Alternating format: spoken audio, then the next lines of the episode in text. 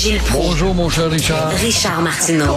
Petit lapin. La rencontre. Point à l'heure des cadeaux. Je suis pas là, là à vous flatter dans le sens du poil. Point à la ligne. C'est très important ce qu'on dit?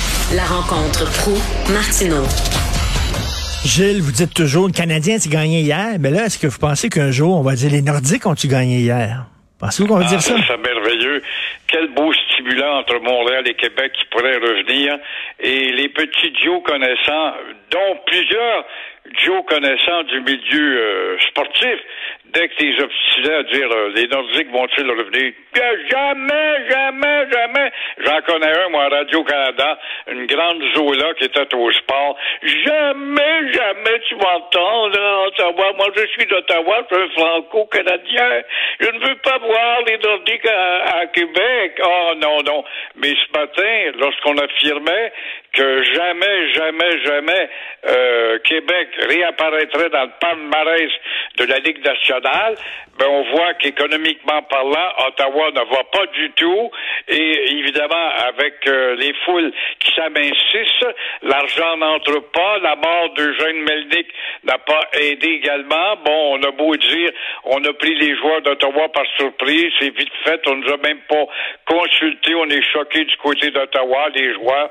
Mais euh, écoute, ça fait combien de fois qu'on nous annonce que le hockey va pas dans les villes où il n'y a pas assez de monde pour soutenir. Et Ottawa n'était pas une ville au rein solide. Quand on dit Québec est trop petite, Québec a un grand bassin qui couvre le Saguenay, Lac-Saint-Jean, Rimouski. Il y en a qui vont partir de Rimouski pour aller voir un match à Québec. Faut pas l'oublier toujours.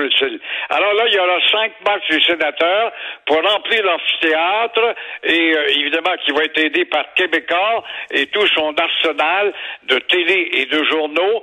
Va être facile de répondre à la nécessité de maintenir une équipe, surtout que l'Est du Canada a besoin d'une équipe. Bedmund euh, a été sage. C'est vrai qu'il peut avoir des projets de 35, 40, 50 équipes s'il veut, mais il ne peut pas négliger la géographie canadienne où il y a des villes froides, où le hockey réussisse dans les villes froides. Donc, l'Est du Canada est un endroit prestigieux et pourquoi pas Québec. Et Régent Tremblay le dit très bien, il voit là-dedans euh, la logistique, le support du gouvernement du Québec mêlé à ce projet-là qui va donner une belle claque en pleine figure à M. Éric Duhem, dont la popularité monte trop vite à Québec. Alors la CAC va donc se faire un capital politique avec euh, ce début, en tout cas, de début de naissance d'une équipe de la Ligue nationale à Québec. Il y en a un qui n'était pas content, c'est Paul Saint-Pierre Plamondon, le chef du PQ. Il dit quel symbole que les sénateurs d'Ottawa viennent jouer à Québec parce que nous autres, on peut pas avoir une équipe. Fait que Ottawa. Ouais, c'est en attendant quand même.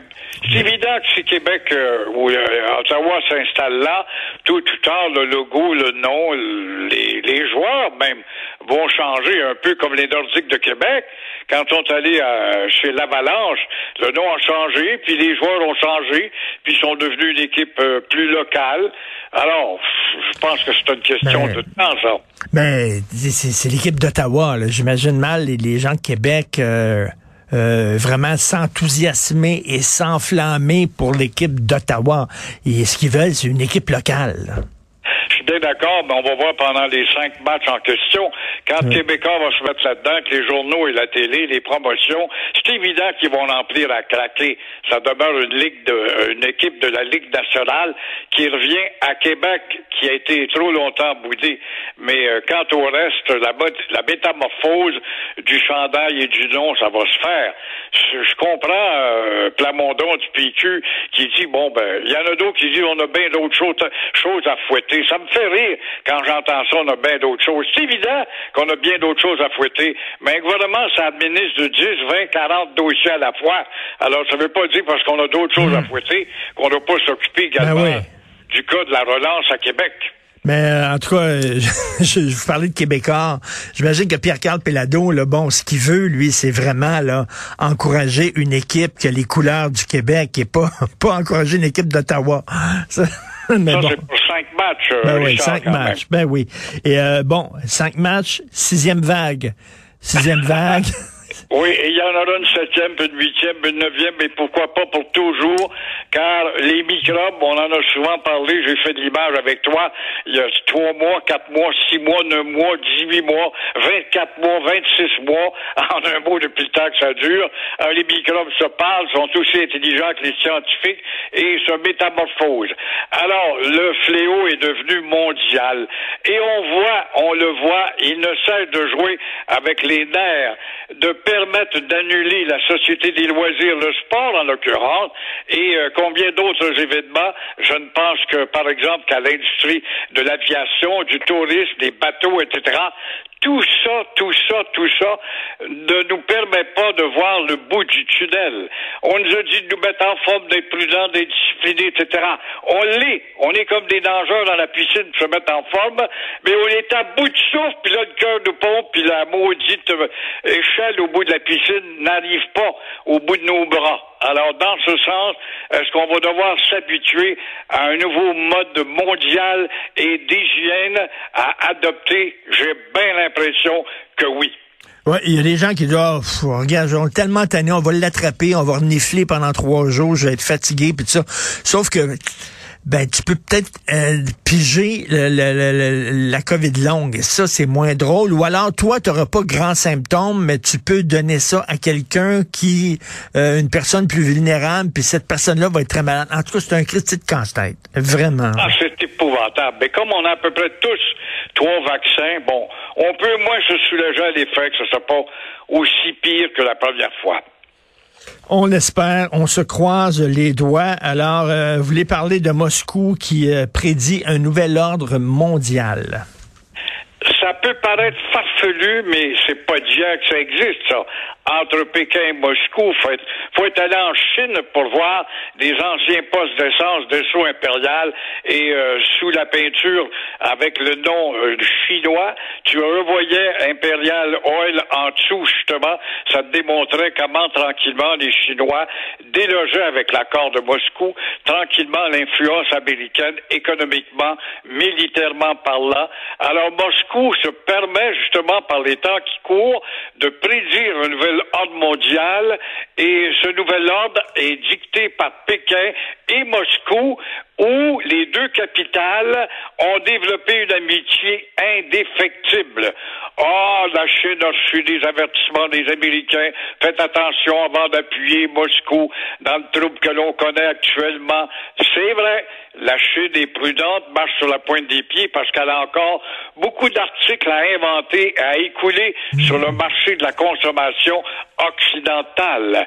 Mais euh, c'est justement ce qui pousse Moscou et Pékin d'agir, c'est cette espèce d'unité très ferme avec l'Ukraine qui, a, en tout cas, force Moscou et euh, Pékin à se promettre l'émergence d'un nouveau bloc. Alors, pour le chef de la diplomatie russe, Sergei Lavrov, il dit que lui, euh, c'est le retrait des Américains en Afghanistan qui nous a prouvé que les Américains sont rentrés dans une ère d'affaiblissement. Alors, pour Washington, c'est pas d'hier que l'on prédit, en tout cas, euh, ce nouveau mode, cette nouvelle géographie politico-militaire et économique. Et euh, ne soyons pas surpris puisque en attendant la Chine fait preuve de prudence économiquement avec l'Ouest parce qu'elle a encore bien des bebelles à vendre à l'Occident. Soyons pas étonnés après la guerre, les Chinois vont envahir Pékin et la Russie où il y a une multitude de ressources inimaginables sauf qu'ils ont besoin d'être initiés les Russes à la société de consommation multiple et la Chine est bien placée pour les aider. En tout cas, la période, on sait que l'époque où les États-Unis, euh, l'Amérique régnait tout seul en roi et maître, je pense que c'est bel et bien terminé, ça.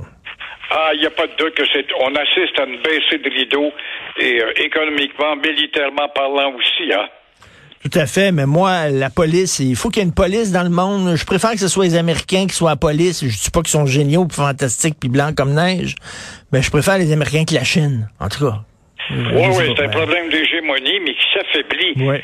Regarde l'Amérique du Sud, l'Amérique centrale, où euh, les Américains, avec l'hégémonie, avec l'ambassadeur dans chacune des capitales, menaient euh, les petits présidents, souvent des dictateurs, par le bout du nez, leur dicter des orientations économiques et politiques. Aujourd'hui, tout cela parce qu'il y a des jeunes, ces bancs d'école, qui ont grandi et ont étudié Che Guevara, Fidel Castro, et puis euh, combien d'autres qui sont arrivés à la tête de leur pays, Morales, un Indien, tout d'un coup, le Venezuela, qui a fait un virage, les partis de, les pays de gauche et de centre-gauche sont Mais- à peu près omniprésents, alors l'hégémonie commence à craquer. Tout à fait. Merci, Gilles. À demain. Bonne journée. À demain. Au revoir.